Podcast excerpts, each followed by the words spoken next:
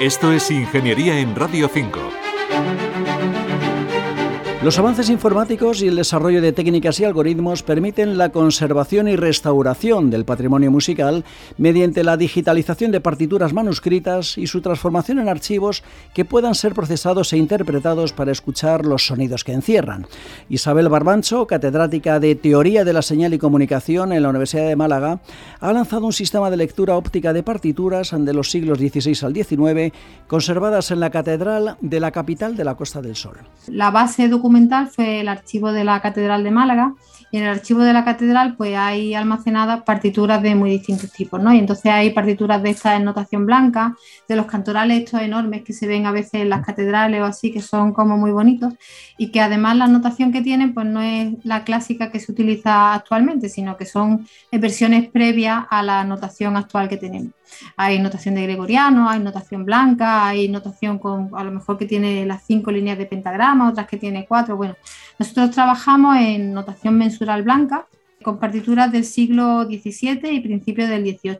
Son partituras que son manuscritas, con lo cual pues cada nota es un poco diferente, porque claro, hombre, aunque el que lo escribe suele ser pues un escribano con buena letra, digamos, ¿no? Que escribe bien, pues no, no lo hace pues igual de perfecto que lo hace un ordenador. El grupo de Barbancho ha desarrollado técnicas de reconocimiento óptico de notaciones musicales antiguas. Lo que hacemos era reconocimiento óptico de partitura, es el equivalente en música a lo que se conoce como reconocimiento automático de caracteres que tú, tú, metes un texto y el ordenador te lo lee o es capaz de interpretarlo, pues digamos que aquí lo mismo, el OMR es para reconocimiento óptico de música. La grafía musical ha ido cambiando con el paso de los años, lo que dificulta la legibilidad de composiciones que pueden llegar a tener más de 500 años de antigüedad.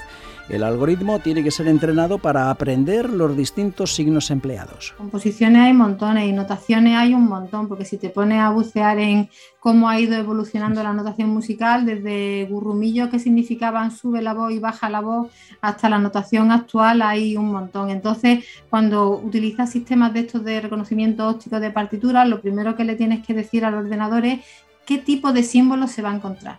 Pues mira, si vamos a hacer notación mensural blanca, que es la que hemos trabajado nosotros, se va a encontrar estos tipos de figuras y qué duración relativa tienen entre ellos, de forma que nuestro objetivo con todo eso era al final ser capaz de traducir esa partitura antigua, que a lo mejor es más difícil de leer, en una partitura de notación moderna, que además también la como puedes tener el MIDI, pues lo puedes hacer sonar y entonces pues sabes cómo suena esa música de, de otro tiempo sin tener por qué saber música. El proceso comienza con una fotografía en color de la partitura. Como explica Isabel Barbancho, la imagen se transforma en un formato electrónico inteligible desde un punto de vista musical por el ordenador.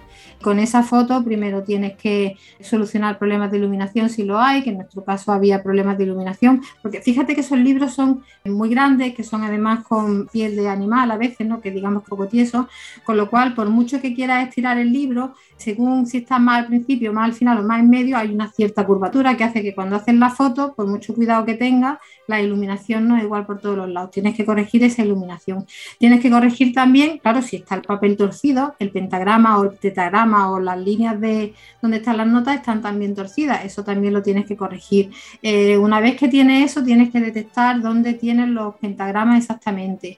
Una vez que tienes eso, tienes que buscar dentro del pentagrama dónde están las notas, qué notas son. Entonces es un proceso algorítmico largo en el que al final, bueno, pues el ordenador acaba sabiendo dónde están los pentagramas, en el pentagrama dónde están las notas, qué notas son, a qué altura están, qué duración tienen y con eso pueden traducir la partitura en notación moderna y en música. El objetivo último, todavía por desarrollar, pasa por una aplicación que permita escanear la partitura con el móvil y escuchar directamente las composiciones.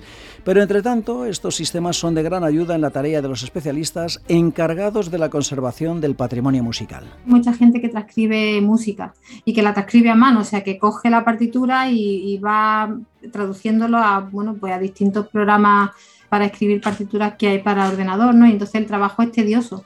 Si tú le das una primera versión de eso, donde solo hay que corregir algunos errores porque el ordenador se equivoca, ¿no? Pero si solo tienes que corregir unos cuantos errores y la base de lo que está transcrito te la da, pues sería un gran ahorro para la gente que trabaja en eso y una forma además, por supuesto, de, de, recuperar un montón de partituras de forma mucho más rápida. Esto es Ingeniería, es un espacio de Radio Nacional de España y la Real Academia de Ingeniería. Manuela Seara Valero, Radio 5, Todo Noticias.